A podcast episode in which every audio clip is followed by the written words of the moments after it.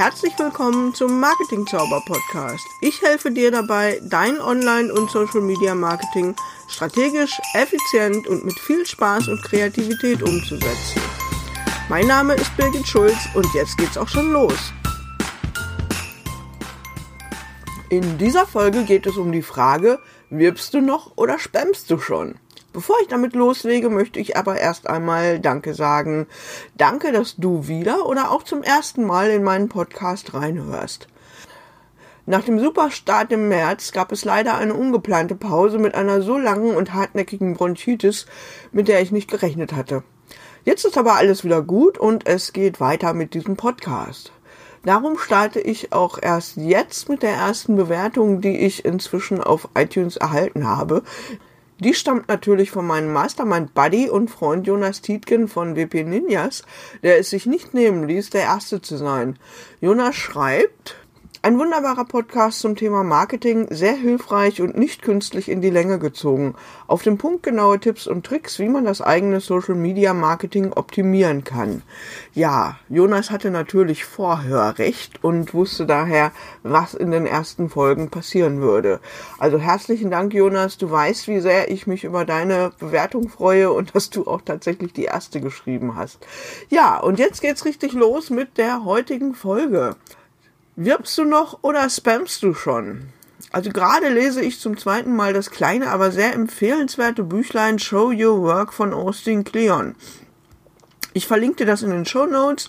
Trotz des englischen Titels gibt's das auch auf Deutsch und es ist wirklich extrem lesenswert mit vielen, vielen guten Tipps zum Thema Eigenmarketing. Eigentlich für Künstler, aber auch für uns Solopreneurinnen wunderbar anwendbar. In Kapitel 7 schreibt Austin über menschlichen Spam und dass eben diese nicht zuhören, aber selbst erzählen wollen was mich dann zu diesem Beitrag inspiriert hat, denn schon seit längerem fällt mir vielerorts ein dazu passendes, ganz bestimmtes Verhalten auf. Bevor ich dann näher drauf eingehe, beleuchte ich aber erstmal die folgende Frage. Was macht eigentlich ein wertvolles Angebot aus? Googlest du nach Kriterien guter Werbung, so wirst du mit 13 Millionen Suchergebnissen belohnt. Ein Thema also, das vielen auf den Nägeln brennt und dessen sich auch schon sehr, sehr viele angenommen haben. Ich unterscheide hier immer zwischen dem Inhalt und der Verbreitung, also der Promotion, wie man neudeutsch sagt. Bei den Inhalten sind die Kriterien klar. Gute Werbung kennt die Bedürfnisse der Zielgruppe, verspricht deren Erfüllung und löst eine Handlung, nämlich den Kauf aus. Das ist also immer die erste Hausaufgabe, die du zu erledigen hast und ich weiß, dass das schon nicht so einfach für jede umzusetzen ist. Sollte deine Werbung also nicht wie gewünscht funktionieren, fang unbedingt an dieser Stelle noch einmal an, dich nämlich mit deinem Angebot auseinanderzusetzen. Prüfe, ob du nicht bereits hier etwas optimieren kannst. Ein Beispiel aus der Vergangenheit dazu.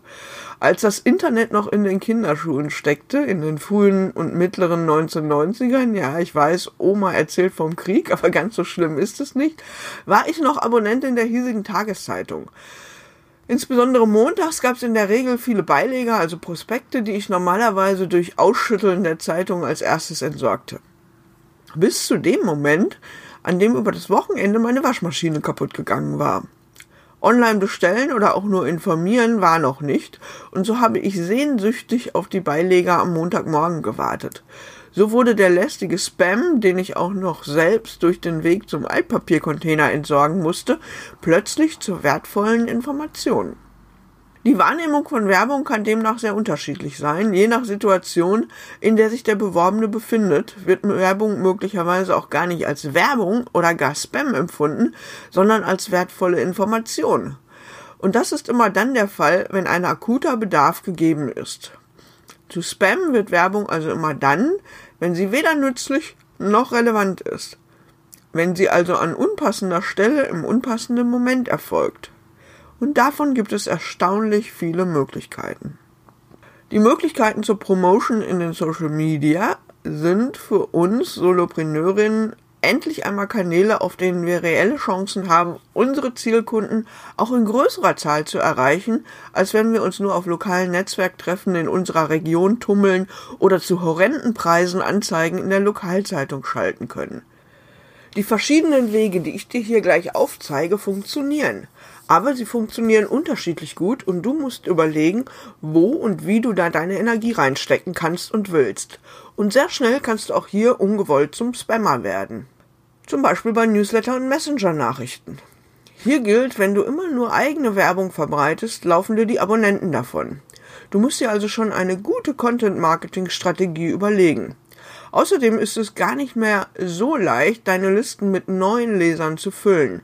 Die DSGVO mit dem Kopplungsverbot hat ihren Teil dazu beigetragen, aber viele unserer Zielkunden sind auch Newsletter und sonstige Angebote einfach leid und melden sich konsequent von allem ab. Wer nicht wie ich an der Angst, etwas zu verpassen leidet, das ist das neudeutsche FOMO, Fear of Missing Out, die Angst, was zu verpassen, der meldet sich konsequent von den meisten Angeboten ab und gar nicht mehr für neue an. Dann gibt es die Möglichkeit spezieller Werbegruppen auf Facebook. Wenn du in die Gruppensuche bei Facebook den Begriff Werbung eingibst, findest du sehr schnell Gruppen wie Werbung für alles und jeden, Werbegruppen nur für Frauen, Werbung Seminarankündigungen und so weiter und so fort. Der Vorteil, wenn du in diesen Gruppen deine Werbung postest, sie stört hier niemanden. Der Nachteil, sie hat auch kaum Wirkung. Zu breit gestreut sind die Inhalte, zu wenig Interaktion findet statt. Hier hast du den klassischen Fall eines Verkäufermarkts, dem die Käufer fehlen. Denn Niemand schaltet freiwillig das Werbefernsehen ein. So, jetzt mache ich mal hier die große Klammer auf. Das stimmt natürlich nicht ganz, wie der große Erfolg von Verkaufssendern wie QVC, HSE24 oder Sonnenklar TV zeigt. Aber hier wird eben nicht nur Werbung gemacht, sondern es wird auch unterhalten. Es werden Bedürfnisse geweckt und sofort erfüllt.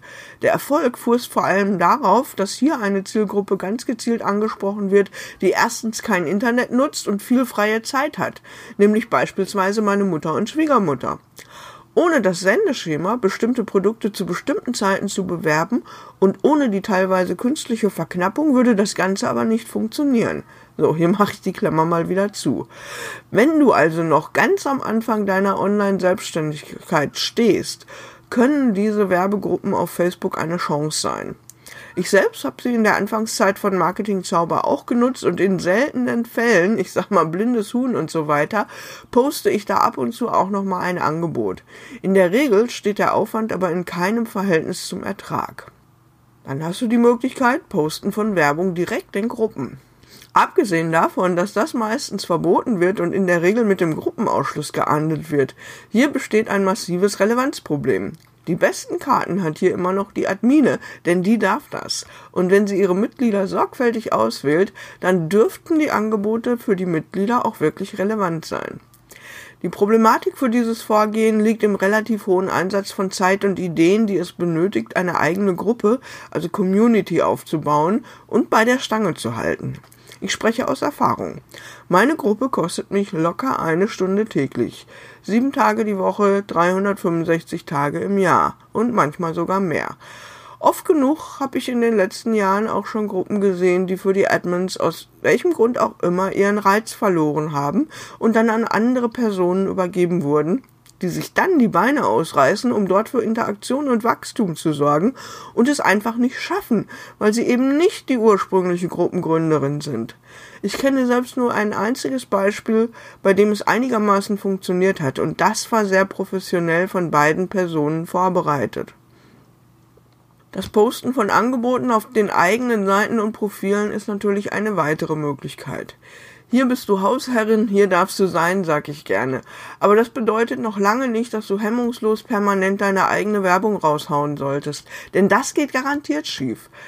Wer die eigene Facebook-Seite, das eigene LinkedIn oder Twitter-Profil oder was auch immer als reinen Push-Werbekanal versteht, der wird es schwer haben, Reichweite auf- und auszubauen.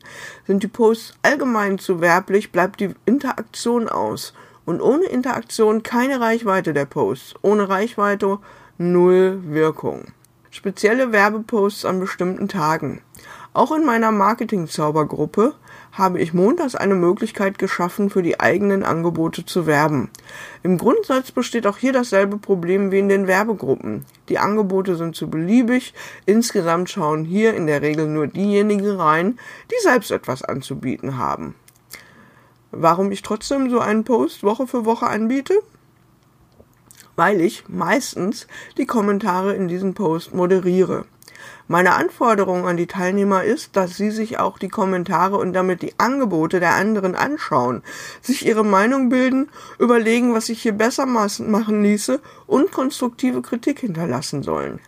Klar, dass sich bei der Beschäftigung mit den Angeboten der anderen auch durchaus mal Kauftransaktionen ergeben. Auch das ist natürlich erwünscht. Ob diese Werbeposts funktionieren, liegt also auch am Engagement der Admins und an der Bereitschaft der Gruppenmitglieder, den Regeln zu folgen. In meiner Gruppe klappt es an manchen Tagen wirklich traumhaft gut und an anderen Tagen wieder gar nicht. Ganz besonders schlimm wird es, wenn gar nicht mehr darauf geachtet wird, was in einem Tagespost gerade gefragt ist. Und das ist wirklich der Aufhänger für diese Podcast-Folge und den zugehörigen Blogartikel. Ich habe selbst schon Fälle erlebt, die kannst du dir einfach kaum ausdenken. So habe ich eine bestimmte Rubrik, den Boost für dein Business, die immer mittwochs dran ist. Hier habe ich mittlerweile 13 verschiedene Aufgaben zusammengestellt. Diese sollen den Mitgliedern meiner Gruppe helfen, regelmäßig für ihr Marketing um die Ecke zu denken, neue Wege zu gehen und natürlich auch durch ihre Kommentare an diesem Tag auf sich aufmerksam zu machen. Was da zwischenzeitlich abgeht, nicht nur, dass die Aufgaben verspätet kommentiert werden. Ja, das liegt an Facebooks Algorithmus, der spült den Post oft erst Tage später in die Timelines, aber dann bin ich diamanthart. Gepostet werden darf nur am angegebenen Tag. Nein, die Aufgaben werden teilweise auch komplett ignoriert und dann einfach in ein Standardwerbepost platziert. Da wird überhaupt nicht mehr gelesen und auch nicht mehr richtig hingeschaut. In einer Art Pavlovschem Reflex wird nach dem Hit-and-Run-Prinzip, nämlich anhauen, umhauen, anhauen, umhauen, abhauen, einfach, jetzt entschuldige bitte meine Worte, der eigene Scheiß ohne Rücksicht auf Verluste rausgekotzt. Das geht auch in anderen Gruppen so weit, dass vergisst ein Admin einmal seinen Werbepost pünktlich zur Verfügung zu stellen, einfach mal ein älterer Post rausgeklaubt und darin kommentiert wird. Wie respektlos geht's an dieser Stelle eigentlich noch? Hauptsache raus mit dem eigenen Scheiß und Hauptsache schnell wieder weg, denn ich hab ja keine Zeit. Kinners, so funktioniert das nicht. Wieso glauben diese Personen, und ich bin mir sicher, dass du, liebe Hörerin, lieber Hörer, dass du das nicht machst, dass sich irgendwer für diese Posts interessiert, wenn sie sich selbst nicht für die anderen interessieren? Da wird das Social in Social Media komplett vergessen. Ja, das kann passieren, wenn man den eigenen virtuellen Assistenten VA nicht sauber brieft. Aber allein schon der Einsatz eines virtuellen Assistenten zeugt schon von Missachtung des Prinzips. Der VA wird da zum Bot degradiert. Und wenn wir nur VAs kommentieren lassen, alle nämlich, dann sehen auch bestenfalls VAs unsere Kommentare und das ist nicht unbedingt unsere Zielkundschaft. Also von Lerneffekt einerseits oder echtem Networking andererseits ist da überhaupt keine Spur. Merkst du, wie mich das ärgert? Also Fazit ist, wer nicht wirbt, stirbt, aber das Wie entscheidet. Wenn du dich für den Weg des organischen Marketings entscheidet, entscheidest, dann gehe ihn mit allen Konsequenzen und diese Konsequenzen heißen Zeit, Unterschätze den zeitlichen Aufwand nicht, wenn du es richtig machen und nicht delegieren willst. Ideen.